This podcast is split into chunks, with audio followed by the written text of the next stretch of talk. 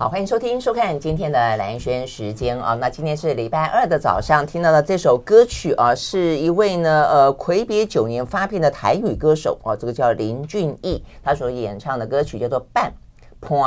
OK，好，那听完这首歌之后，我们今天一样的进行的是礼拜二呃经这个《经济学人》杂志的单元啊。那邀请到一样是我们的老朋友，也是好朋友，早安财经文化出版社的社长沈云聪。Hello，云聪，早安。大家早安。呃，这个封面，心里还是讲说台海啊，是这个地表上面最呃危险的地方。那最后讲的一个是一个台海局势啊。那呃，好像台海感觉大一点，台湾。The struggle 啊，for Taiwan，然后这个当中的画面用的是一个写实的画面，不是不是任何动画做的，它就是一个海面上充满了一些船舰的感觉哦。那所以感嗯，你会觉得这个当然也是一个台海了，但是它是一个有战争，看起来已经是有战争的的的形貌的啊。那所以呢，特别提到说啊，对台湾来说到底状况怎么样？然后呢，它的标题也是 The Special Report 啊，on the new new Cold War。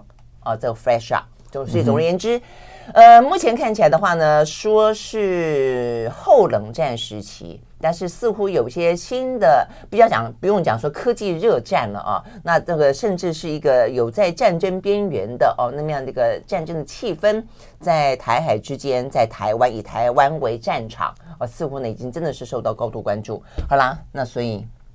所以你继续讲吧。所以刚才笑得好，就是让大家这个稍微的 气氛和缓一下哈。那不过当然，我觉得对于西方世界国家来说，我觉得还是可以讨论啊，就他们怎么看待呃台海，怎么样看待台湾。嗯嗯。那但是台湾自己当然有台湾自己的一些看法跟评估。那他们怎么、嗯、他们怎么说的？对我们这一期，我想可以分两个部分来谈了哈。就是第一个部分，我们还是介绍一下《经济学人》他这一期这个专题怎么样看台海这个局势。嗯。那接下来我再谈一谈我自己读完之后的感想。那可以啊，嗯，我觉得不讲好像怪怪的。嗯哼，好，呃，首先第一题，这这一次，如果大家想知道经纪人呃这一类的西方媒体怎么样看台海问题的话，嗯、呃，真的可以把这一本找来看，呃，因为这个专题非常的长，嗯，总共呢前面加后面大概十篇文章。哇，这十篇文章分量很重啊，是真的，哎、嗯，非常重。所以它，除了 Leaders 导言的这一篇之外，呃，另外有一篇特别报道。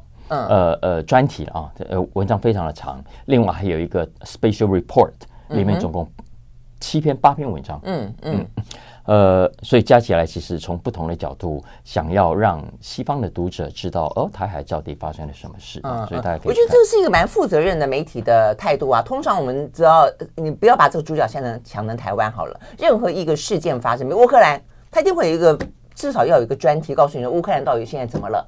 他跟俄罗斯之间的恩怨情仇是什么？那什么样子的事情引发了他目前的一个引爆点？那这样的一个呃，可能战争的可能性，呃，会怎么样存在？那会会怎么样的继续下去？大概来说是这个样子。所以，他如果做一个跟台湾有关的，那讲到台湾跟对岸之间的恩怨情仇，或是我们的前世今生，我觉得是很合理的哦。只是说从哪些角度切入。嗯，怎么描述就变得很重要了，是，对对，所以这个负责任不只是要看量，还要看值。对对对。那简单讲，呃，经济学人我帮大家整理他的主文里头对于台海局势的解释啊。嗯。呃，首先他其实说，现在如果我们看世界的话，战争不再是一个 remote possibility，不再是一个遥远的可能性了。嗯啊嗯，为什么呢？因为台海的局势现在改变了。嗯，过去长期以来，以美国跟中国的态度来说，美国呢，当然就尽可能的呃不改变台海的现况。OK，他也从来不明讲他会不会帮忙台湾去打中国，如果中国进攻的话。嗯，那中国的态度过去这半个多世纪来也都一样。嗯，虽然说不放弃武力犯台，嗯，但倾向要和平统一。呃，是，你看，这是过去的、嗯、的情况，就有点像，有点像美中共管台湾嘛。有一段时间是这样子，相安无事嘛。嗯，那现在呢？经济学人说，这些前提、这些承诺都正在改变。嗯嗯，为什么呢？因为第一，他说啊，根据 CIA 说，中国领导人习近平已经在前一阵子告诉解放军，说要准备好在二零二七年进攻台湾。嗯，所以他以这个为讯号来告诉我们，中国的态度正在改变。嗯嗯，OK。另外，美国的态度也正在改变，因为我们听最近就听到了拜登都明讲白了。嗯，如果中国犯台，美国会帮忙捍卫台湾。defend 台湾。对，但是怎么 defend 还是没有讲得很清楚啊。哦，这就他们一直维持的战略模糊嘛。嗯嗯，没错。所以呃，也因此，经济学人认为台海的局势改变了，而这个改变很可能就是下一场世界大战的开始。为什么呢？因为以台湾就凭台湾自己，大概撑不了几天，嗯，顶多就撑不了几个礼拜。所以，如果对这个是我看到今天有媒体引述这个《经济学人》杂志这一个封面故事当中最耸动的标题之一，就是说台湾撑不了几天。而如果说真的战争发生，嗯、是，所以意思是说，如果美国不愿意眼睁睁看着台湾落入中国的手中，他就势必得出手。而这一出手，他势必就会演变成呃，从二战以来第一次有两大核武强权正面交手。嗯，那这就会是第三次世界大战的开始了。嗯嗯嗯，OK，好，就是蛮悲观的啦。啊、呃，但是你说完完全全没有这可能性，我也不敢讲。嗯、呃，只是说，如果说各个国家，尤其这一些关键国家，任由这个状况发生，就非常非常不负责任喽。嗯，是不是这个意思？所以现在的问题是，局势会怎么演变？老实说，没有人知道。啊，比方说，呃，那这个是它的封面嘛？那你不是说还有另外九篇文章？啊，就我大概在。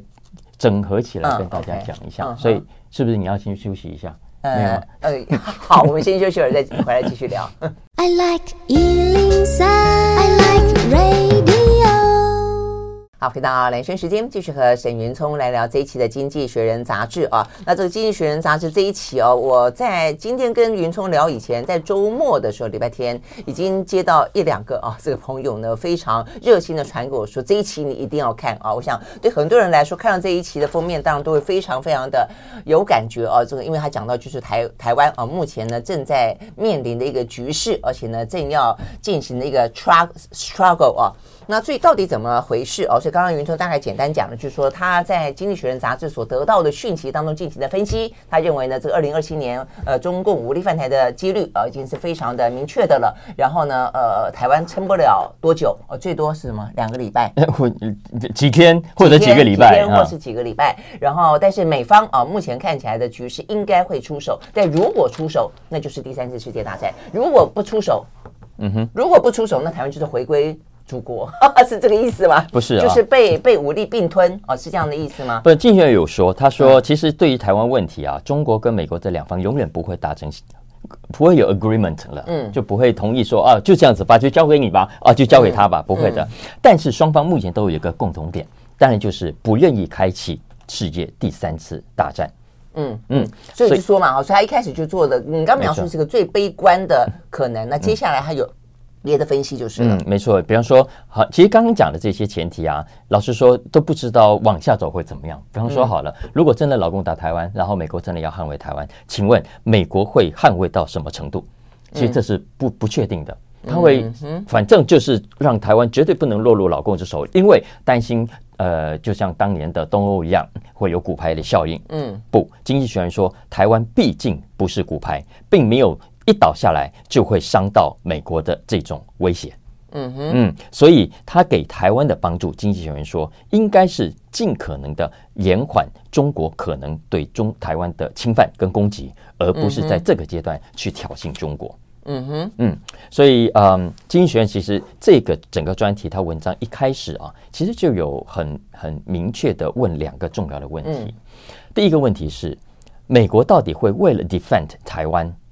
跟另外一个核武强国开战吗？真的会这么做吗？嗯哼，以及第二个，他会继续接下来在军事上跟中国在亚洲较量，嗯，而不会引发他原本想要避免的这场战争吗？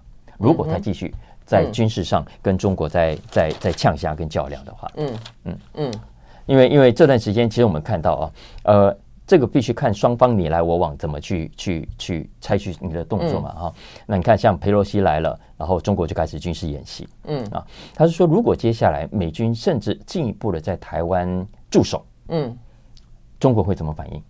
嗯哼，然后很可能中国就真的会提前发动战争，因为他不会等你来了时候再打，他要趁你来的时候就先把台湾给打下来。嗯嗯嗯，对，所以这就是现在现在在讲到说战略模糊的说法啊，就当你改成战略清晰的时候，比较容易引战。而且你战略模糊比较容易引战？所以就台湾不断的希望美方保证说他会出兵捍卫台湾，但是美方的说法是我因为我不愿意讲的原因就在于说，如果我讲了，那老共就会在我要出兵捍卫台湾之前先把你干掉，大概就是这个逻辑啦啊。那但是你也不晓得这个到底是他的呃托词。就是他其实真心不想捍卫台湾，所以告诉你说他不想这样的讲，是因为担心老共更早犯台，还是说他是真的想要帮助台湾？就是他不想讲了以后呢，给他一个口实。所以我跟你讲，这个台海问题非常的复杂，吊诡就是这个，嗯、就是这个意思啦。嗯。但是你坦白讲，你说他问这个问题，呃，确实是很重要。我但是我觉得答案很清楚啊。我觉得老美当然不会为了牺牲自己的国家利益为。捍卫台湾呢？嗯哼，他的目的是要利用台湾拖垮中国，不会是希望因为台湾卷入战争而他被拖垮，你觉得是吧？嗯，不过回到关键啊，当然还是台湾自己。所以经济学人他还是说，对于自己是谁，对于跟中国之间是什么关系，应不应该不惜一战？嗯，台湾人民是没有共识的。嗯，所以，嗯，台湾选民在接下来选举当中要选择，到底要为主权而战，还是要为和平而投降？要在这两者之间去做选择。嗯嗯嗯哼，为主权而战，为和平而投降。为什么和平就一定要投降？对对对对对。其实我这样讲，我最不同意就是这两句话。对啊，嗯，对他其实不止一次啊，在这个专题里面，他一直说啊，台湾的人对于自己是谁，对于跟中国是什么关系，应不应该开战是没有共识的。嗯哼。但是其实他很吊诡的是，自己里在文章里面就有引述台湾的民调啊。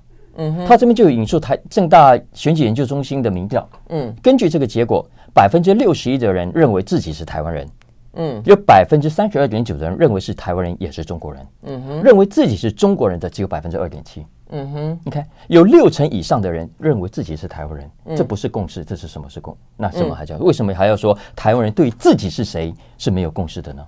嗯，你看。再来，他说，他大概讲的是那百分之三十几认为是台湾人也是中国人的吧？嗯，没错。嗯，但他那是相对来说越来越少了啊，是啊，对不对啊？那还说台湾人是没有共识吗？我完全不同意啊。嗯哼。再来，他说台湾人对于自己跟中国之间是什么关系？嗯，也是没有共识的。嗯，我也不同意啊。而且他自己也有引述民调啊，根据这民调结果显示，有百分之五十七的老百姓支持维持现状，不要有战争。嗯哼。他这个民调还这个比例低的嘞，其实我们陆委会数十年来做的民调，维持现状的都是百分之七十几跟八十，没错，八十几，没错。对啊，我觉得这点是我觉得到目前为止最大的共识。我觉得这也是目前可以去制约住各个台湾政党，就是。不至于到太夸张，嗯，对不对？对，所以所以它里面就说啊，台湾人的未来要看他们怎样回答这些问题啊。嗯哼呃，我我觉得这是很奇怪的政治口号，这是很很很奇怪的的，这这是我对《经济学人》的这些专题报道里头很很罕见的非常失望的一个状态。嗯嗯，OK，就是他的切入角度角度是对的，比方台湾人怎么看，但他的结论跟他的报道事实上是。有偏颇，哎，这跟日经新闻一样，我也觉得，我刚刚为什么会特别讲到说负责任的媒体？我觉得日经新闻就前段时间讲台湾的退役将领有九成都是，呃，会卖国，都是呃退了役之后就到对岸去卖情报，然后等等赚钱的这这个报道。其实一个媒体啊，这个像日本，日本因为他们不断讲到说呢，台湾有事就是日本有事嘛，哈，所以他们其实去报道一个呃两岸之间的关系以及日本可能角色，我觉得是一个非常负责任的报道。但是负责任的报道的结论，你去问了谁？谁告诉你说台湾的军方丝毫的都不受，就不受我们的三军统帅所控控制？意思讲说，他含辛茹苦的这八年来，始终掌握不了台湾的军方，因为台湾军方都是外省人。这什么？这是什么什么东西？你实在是觉得说，这个报道本身啊，其实是太太诡异了。就是那个预设的立场其实蛮明确的啊。对，比如说我们一开始就讲为什么会有台海的争端，他说因为过去的共识正在改变。而过去的共识为什么改变？他一开始就说是中国改变，是习近平跟军方说，跟解放军说要在二零二七年打台湾。嗯哼。但这句话消息从哪里来？根据 CIA 的表示，嗯，它里面其实也有引述中国政府自己官方的说法是，他们越倾向和平统一台湾，并没有要动武的意思。你这样讲，这因为美国，所以你看美国还有不同的来源了，嗯、而且它就是呃，《经济学人》杂志引用的是 CIA，但是就在上个礼拜五，美国的情报总监海恩斯他就讲说，他们认为习近平的第三任期会积极的进行的是和平统一，嗯、他不再去提。武力犯台几个字，嗯嗯、那所以所以就变成说，他选择引用的也是他自己的选择，哈、嗯，对不对？嗯，不，不，因为我的说，这整个局很清楚。如果这是一场新冷战的话啊，嗯，就是说跟俄罗斯之间、跟苏联之间结束了，接下来跟中国冷战，因为这个新冷战是谁挑起的？嗯，当然是美国挑起的、啊。看起来中国还是很想继续扒着美国啊，其实从他那里挖各种的智慧财产啊，继续跟从那里进口各种的高科技啊。所以这个新冷战是美国发动的，这是毫无疑问的。所以接下来跟中国之间维持什么样的关系？你要怎么样？呃，中国是在台海的问题上，完全是在看你中国采取什么样的行动。哎，美国你要会采取什么样的行动？所以经济学他，我都觉得他其实里面，我猜想可能有有比较资深的编辑在改稿哦。嗯，所以所以里面其实呃也有穿插一些比较持平的的的。观察，嗯啊，在里面，比方说我们刚刚讲，他就所以所以还是会建议美国，美国应该怎么做呢？应该让习近平放心，让习近平相信美国不会踩红线。嗯，OK，美国会基本的目标是要 defer，要把台湾的问题给延后，而不是要急着在现阶段解决台湾是否独立的问题。嗯嗯嗯。嗯，而且和平也不是投降。啊，我觉得讲到和平就是投降，好像逼着台湾只能够。是战，对对对，是投是投降，是他那句话叫做“选民要在为主权而战，还是为和平而投降”，这两者之间就是选择。但我觉得这句话完全不通啊！台湾人民现在已经做了选择，台湾人民是要为主权、为和平而不投降。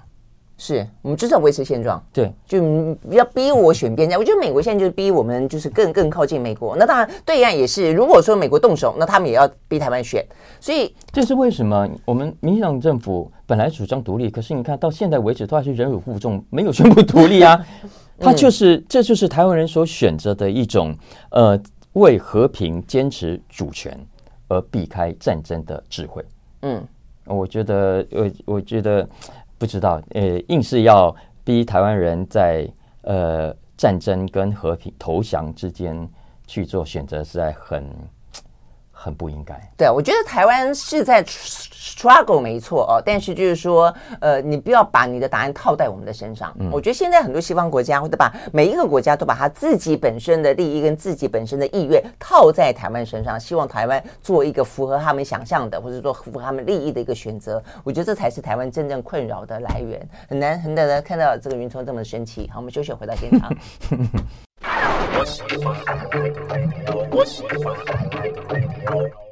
好，回到蓝轩时间，继续和沈云聪来聊这一期的《经济学人》杂志啊。好，所以呢，十篇文章了啊，这有兴趣朋友看一看啊。但是我们刚刚也讲到了啊，包括云聪啊，他也特别提到有些部分啊，实际上确实是对台湾来说，看待西方世界国家啊，这个在这个辩论当中呢，其实有很多一些嗯，不见得啊是就不以为然的部分啊，就是大家也可以从台湾自己的角色，台湾自己应该要有一个国家利益啊去思考。不简单讲了，所以我的意思是说，呃，虽然是这样，嗯，但总体。来说，我觉得《经济学人》这个内容是给老外看的。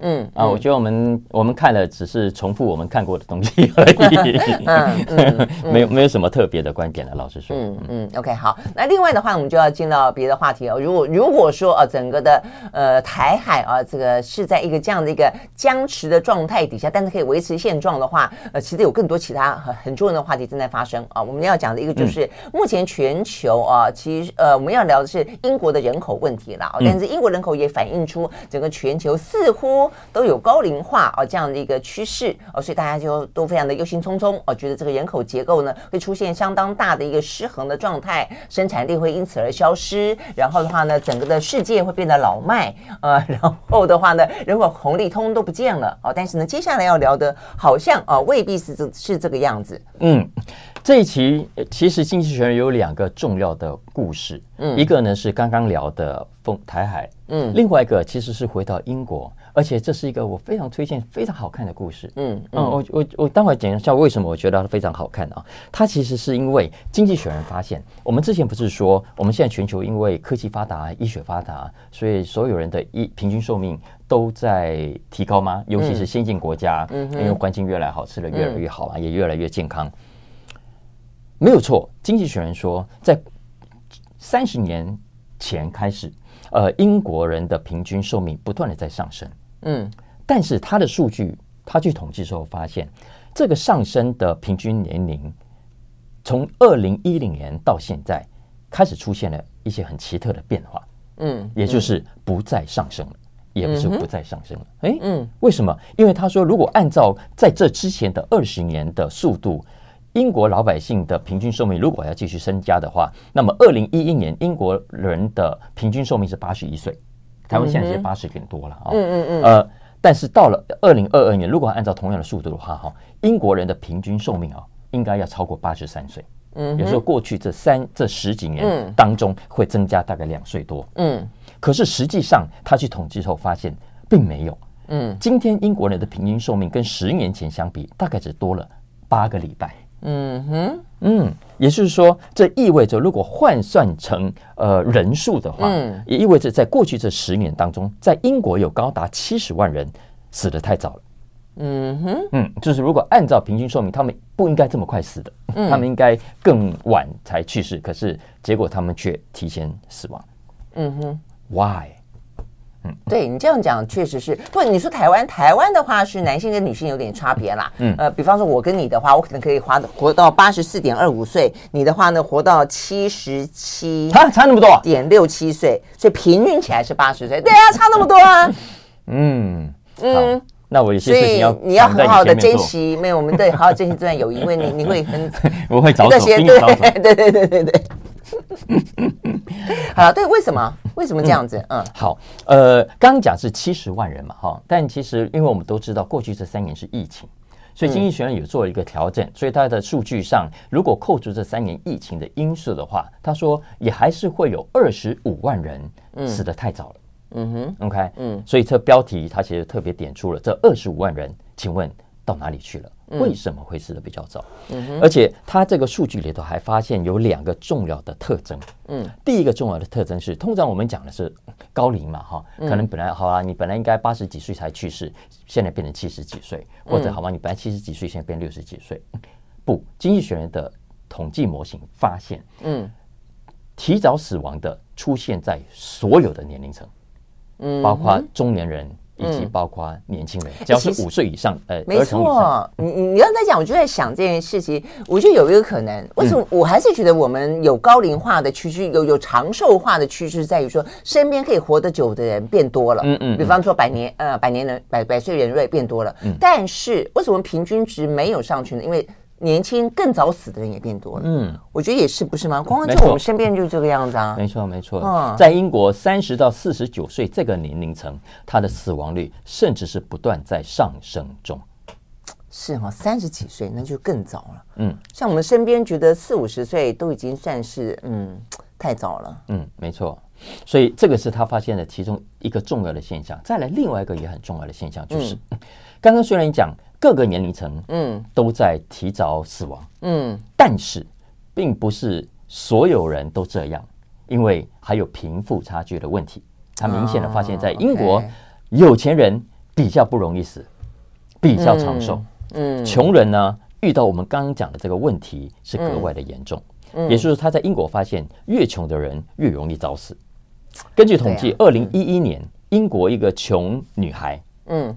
比富家女，嗯，短命六点八年平均，哇，六点八年很多哎、欸。对，那是二零一一年，但是到了二零一七年呢，嗯，已拉长到七点七七年，更多七点七年。哦、OK，嗯，也就是说，你生在穷人家，你其实比富人家更容易遭遇死亡的威胁，嗯，跟风险。嗯、再还是女孩，如果是男孩的话，嗯、呃，二零一一年是。差距是九点一，嗯，到二零一七年是九点五，哦，嗯嗯，我我觉得这种贫困，或者说尤其在西方世界国家，还有种族问题啦。我觉得男性他们死于这种意外啦、枪枪枪击啊、毒品啊这些部分，事实上就是说你被迫你在社会的边缘当中 struggle，我们刚刚也是一个 struggle。嗯哼，其实本来。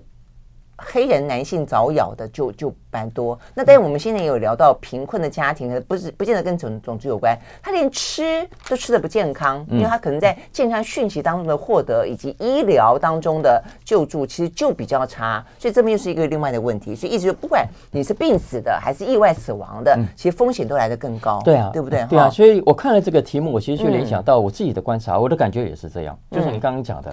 有时候没有说，我们感觉上好像台湾很呃，跟亚洲的一样，日本啊，我们马来西亚、新加坡都一样，嗯，呃，大家都说哦，越来越长寿。可是我们三不五十还是会发现，哎，怎么身边走掉很多蛮年轻的人？对，嗯嗯，why？然后你你再往前推，你就发现说。对对了，没错，我们医疗很发达，科技很发达，可是也因为科技发达，我们的乐色食物也更多，我们各种的危险的诱惑也更多，嗯、各种导致我们会提前死亡的负面的因素也在增加。嗯嗯，枪支啊，毒药啦，药品啦，自杀啦，啊，药物滥用啦，嗯、呃，长期依赖不该有的医疗技术啦，嗯，等等，其实这些都是莫名其妙的让大家送命的。嗯嗯，但是在英国，他是说，呃，要解释刚刚讲的这个现象不太容易了，因为目前为止并没有明确的迹象，不像有些国家，像美国就很典型嘛，啊，嗯，为什么年轻的族群容易早死？嗯，酒精啦、药物啦，跟你讲的自杀啦，对，都是很明确的重要的原因啊。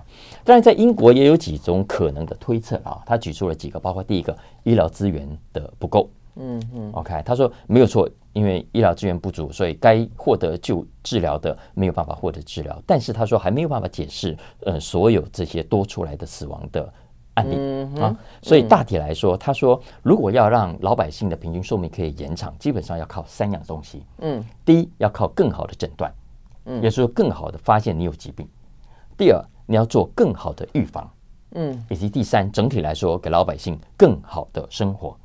更找机会，呃，更多的收入，更多的知识，更多的尝试，不要去吃那些垃圾有害的食物哈。但是以这三种来说，其实都是所有国家要去努力的。以英国来说，又特别的困难啊。首先，第一个诊断，为什么刚刚讲穷人比较容易死，比较短命？因为呢，在英国发现，穷的英国人哈，呃的癌症哈，比有钱人更难早期发现。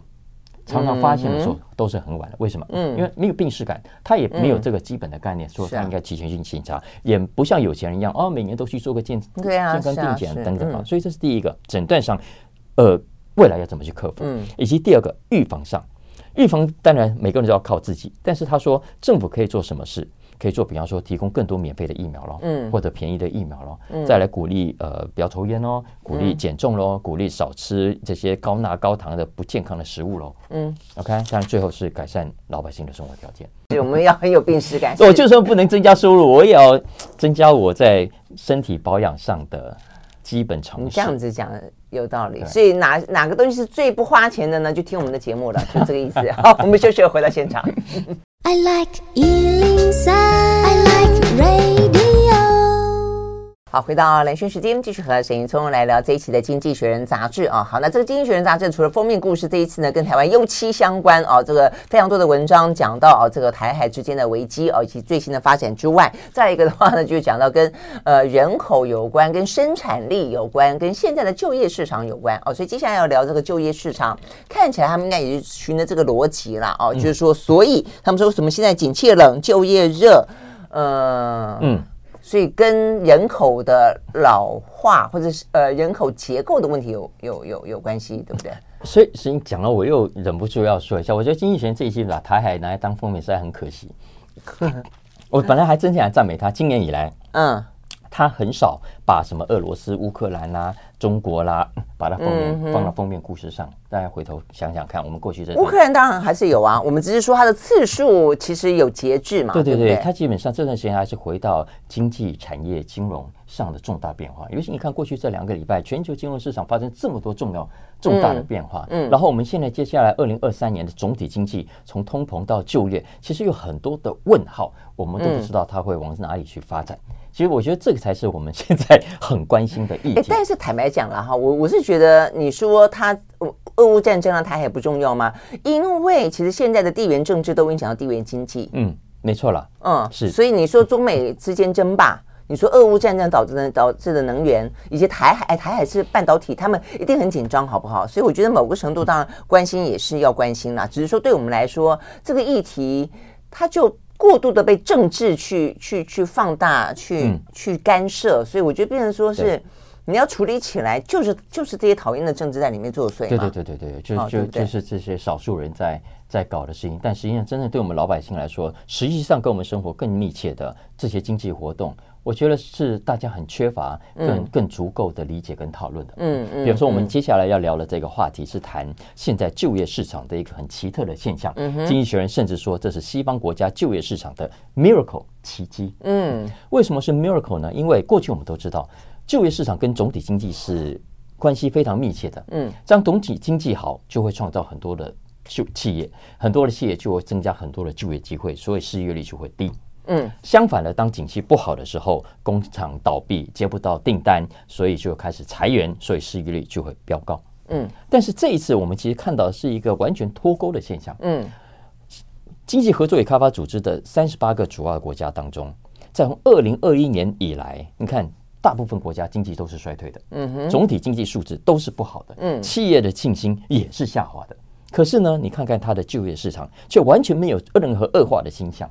对啊，你看，我们看去年缺工，我也觉得好奇怪。哎，没错没错，经济合作与开发组织在去年十二月的平均失业率是四点九帕，嗯，四点九帕，当然相较于很多国家的感觉很高，对不对？但实际已实际上已经是经济合作与开发组织成员国当中几十年来最低的记录。嗯哼，嗯，明明总体经经济这么不好啊，为什么就业还这么好，还是这么热呢？美国市场也是啊。而且甚至如果从去年第三季到第四季啊，这些先进国家的就业机会甚至还增加了一百万个。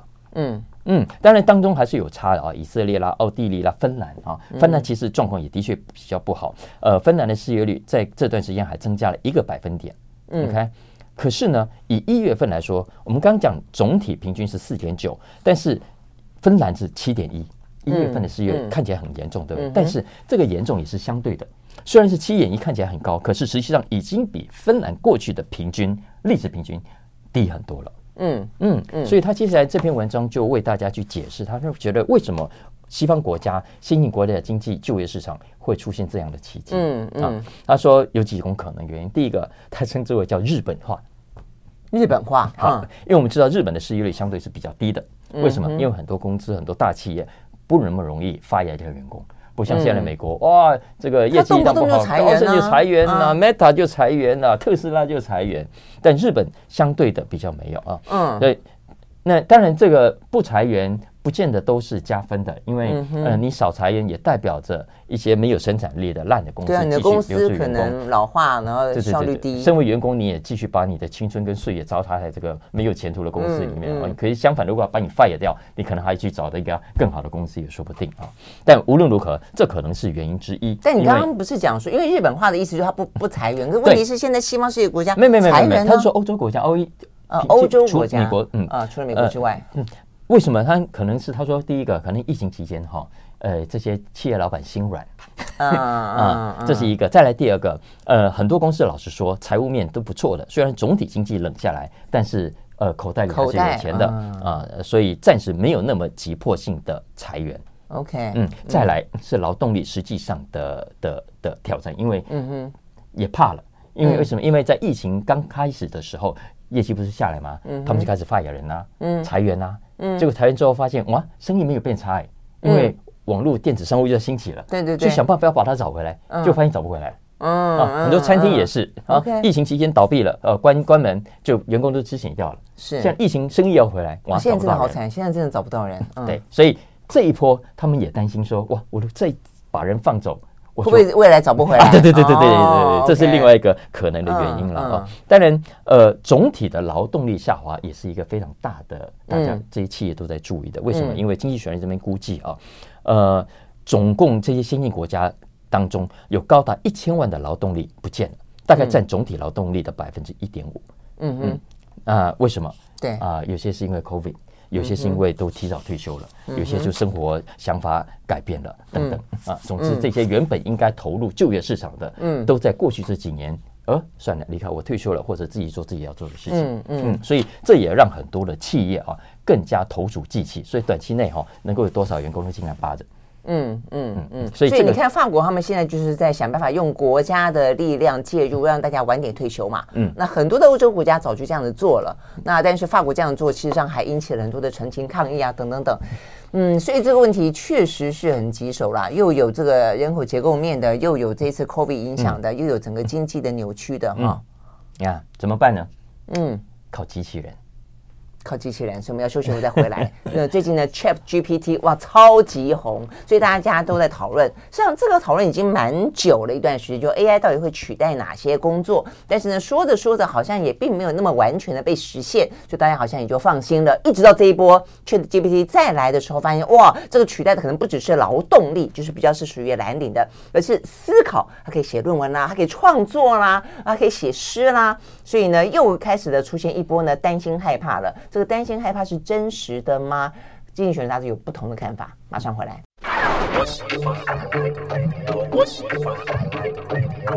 好，回到连线时间，继续和沈云聪来聊这一期的《经济学人》杂志啊。好，所以呢，机器人，嗯，在《经济学人》杂志的看法里面，觉得不会担心把人的工作给抢走，还怕它太少，是这个意思吗？我我简单。呃，就顺着我们刚刚讲的，因为西方国家都已经发生了就业市场很紧绷的现象，嗯、然后我们看到，呃，劳动力人口投入，呃，其实也正在减少当中。嗯，所以怎么办呢？那劳动力的缺口一定要设设法补足，不然整个国家的经济，很多的企业就会出现很大的麻烦啊。嗯、所以这个时候，机器人的需求、自动化的需求、AI 的应用，也就跟着变得非常的重要。嗯，那这段时间来，因为 AI 的热烈的讨论，大家就很担心，哇，会抢掉工作啊！所以未来如果企业大量使用 AI、大量使用自动化、大量使用机器人的话，怎么办呀？啊！但经济学人说，至少以目前现阶段来说，他认为西方国家的企业啊，在机器人在自动化这件事情上，呃，其实问题出在 too little，而不是 too much。嗯嗯，OK，为什么？就是我们刚刚讲的。嗯，但自动化已经有半个世纪以上的发展了。嗯，很早以前就有各种的机器呃自动化的设备，可是呢，很多的企业其实呃采取的呃改变的速度还是相对的慢的，一直到过去这几年才慢慢醒过来，知道这件事情的重要性。当然也跟整个产业的变化有关。嗯，为什么？比方说，第一个，以前机器。相对比较贵，自动化的代价相对比较高，嗯，所以你转型相对也比较困难。很多老企业，你看他掏腰包拨预算来搞全面的自动化，把原本的生产线给改给给取代掉，会舍不得嘛哈。但是现在经济学人说，以机器人来说，工业机器人来说，平均价格不断的在滑落。嗯，二零零五年平均价格一个工业机器人是六万九千块美金，将近七万美金，但是现在平均二零一七年的数字已经来到了两万七千块。也就是剩下三分之一多一点而已。嗯，那所以你想想看，价格的大幅度的滑落，对很多企业的转型来说是非常大的诱因。嗯哼。再来第二个，经纪人说，现在的机器人也不同往日了。现在因为我们像网软体这么发达。很多软体大家已经很习惯使用各种的的应用，所以把它应用在工业上啊。他说，以前要安装机器，从测试啦到员工训练来操作啊等等，花很大的工程。但说现在安装太容易了，嗯，很多人也更容易的透过各种 apps、各种的软体来操作这些机器人跟设备，所以学习起来完全不是太大的问题。嗯哼，嗯，再来更重要的一个原因是，他们现在发现啊。呃，有很多的服务业也开始大量采用所谓的机器人。嗯，为什么？就是我们刚刚讲的，你看，在大量缺工的情况下，很多工作哈，年轻人不做了，呃，原本的劳动力已经不屑做了，所以这个时候你招真人就会有困难。简单讲，比方说点菜啦，啊，对，现在有多少多少是能自动点菜，你就是拿，你就是拿直接拿那个，他就要求你直接扫嘛，对不对？扫他的这个 QR code，然后呢，菜单在上面，你自己勾勾完之后呢，就传出个 sent 啊，，sent 出去，然后呢，就是他他少了一个 waiter waitress 到你身边说，请问你要点什么？对对对对对对对，对，这个就被省省下来了。他这边举另外一个例子是，他说美国一个炸鸡业者啊，嗯，呃。也是一样，包括炸鸡这种动作，嗯，炸薯条这种动作。啊，这个机械手背就可以直接做了，这个操作了哈。他说，呃，这个连锁的品牌啊，然后自己去进机器人，然后呢，呃，租给加盟者，嗯，就加盟店嘛，啊，加盟店，呃，一个他说租九百块美金，嗯，一个月，嗯，九百块美金看起来很多，可实际上比你聘请一个人，省好多。所以意思是说，你与其去请一个人，呃，要给他各种的福利，还要照顾他，还要管理他，呃，他说你不如租一个机器人还来得省事，因为可是做些机械性的工作。可是我就不懂啊，所以照你这样分析，就是说现在整个的价格，工业机器人价格又变低了，然后它的呃操作使用。呃，执行起来又变得更方便了。那事实上也更多的一些呃新的发明、新的应用都已经在诞生了。嗯、所以，嗯，所以它应该会大量取代才对啊。那怎么还会觉得太少呢？对，目前，所以他说目前，所以目前其实全球啊，嗯、他说，比方说对机器人跟工业化机器人使用最频繁的是韩国。韩国现在的比例都只有十比一，也就是十个员工一个机器人。嗯，其他像欧洲啦、美国啦、中国大概是二十五到四十比一。他意思说，这个比例应该还要再提高才对。嗯，他说可以这样的用，嗯、但是并没有被这样的用。目前为止，他说以二零二零年的数据来说，嗯，全球花在买机器人 robot 的经费大概是两百五十亿美金左右。嗯，这大概只占全球企业资本支出的百分之一都不到。嗯哼，嗯，所以意思是说，还是有很多企业仍然在抗拒中，或者仍然说在转型的困难中。走不出来。OK，所以意思是我们在讨论这个议题的时候，基本上来说，它并没有真实的在世界当中真的发生。嗯哼，没错。就我们这样担心，但它并没有这样的发生。是是是，就是大家都说很重要，但是真的要转型却没有那么容易。嗯嗯。当然，机器人也不是没有它的缺点，也不见得都完全 OK。因为比方说，他们就说人体啊，哈，呃，我们因为各种关节很多，我们可以有两百四十四种不同的结构跟动作来操作一个机器，可是机器人没有办法做到这么多。所以有一些事情还是没有办法做得这么精致。对啊，这这倒是，所以不能完全取代。当然，所以这也是很多企业的 concern。不过 anyway，经济学是说，机器人 AI 这件事情，在未来，你看，如果刚刚讲有这样的需求的话，哈，呃。当然，AI 目前为止还是不可靠了哈。嗯，他们发现说出来还都拉赛的内容。你在讲不？我们现在在讲是工业机器人，现在你跳过来这边讲的是呃，这个 Chat GPT，嗯，这个比较是创作型的的的的机器人，应该叫生成式的 AI，因为它语言生成，它是用语言生成式的，然后可以应用，未来可以应用在很多的方面。对对对对。但现在因为它的出错率跟问题还是很大了哈。但是经济学人说，你可以想象我们。自动化有这么强烈的需求，机器人未来还有这么大的发展，你真的假以时日，AI 训练好了之后啊，其实会带来的威力是非常大的。对啊，对，其实真的想，一个就是比较这样，像在呃劳动现场的，一个是在发生在脑袋里面的，嗯、就是说在比较像白领阶级的啦，等于是这是两种不同的冲冲击，但是现在等于就是呃接踵而至嘛。不过你刚才讲说还没有那么大的。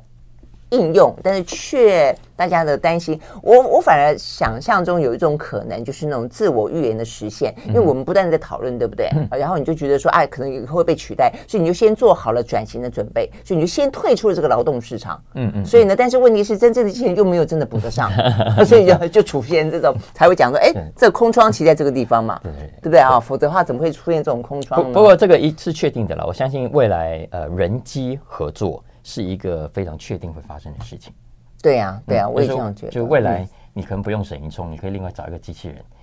嗯，好，但是这 AI 来跟你聊。对对对，但是这个当然有，就是 没有没有这个，所以这也是 ChatGPT 大家呃提醒，就大家又很紧张了啊，有点过度紧张。呃，所以很多专家也会来安慰你说，事实上，而且我们也跟他谈过，就是 ChatGPT 它也有精神分裂的时候，它也有呢像小三一样介介入你的家庭生活的时候，所以意思就是说。在情感的表达上，跟一些执行的精确性，目前 Chat GPT 并没有办法取代人类，所以放心，我们会继续听到沈云聪。好啦，今天谢谢大家。然后呢，相关的内容，呃，这个云聪在礼拜二的呃小马哥。谈财经，嗯，小马哥说财经，说财经还是背不起来。说财经跟谈谈有什么不一样嘛？反正就是这个意思啦。谈太严肃了，我只是说。哦，说财经，OK，好好，说财经都还可得到很完整的啊。那另外的话，我们的节目也是一样，在 Podcast 还有 YouTube 上当中呢，也可以听得到。那当然，如果你要听啊，要看这个兰萱看世界，我们在 YouTube 呃频道里面的观点频道啦，十一点到十一点半也会有。OK，谢谢啦，嗯，拜拜，拜拜，下周见。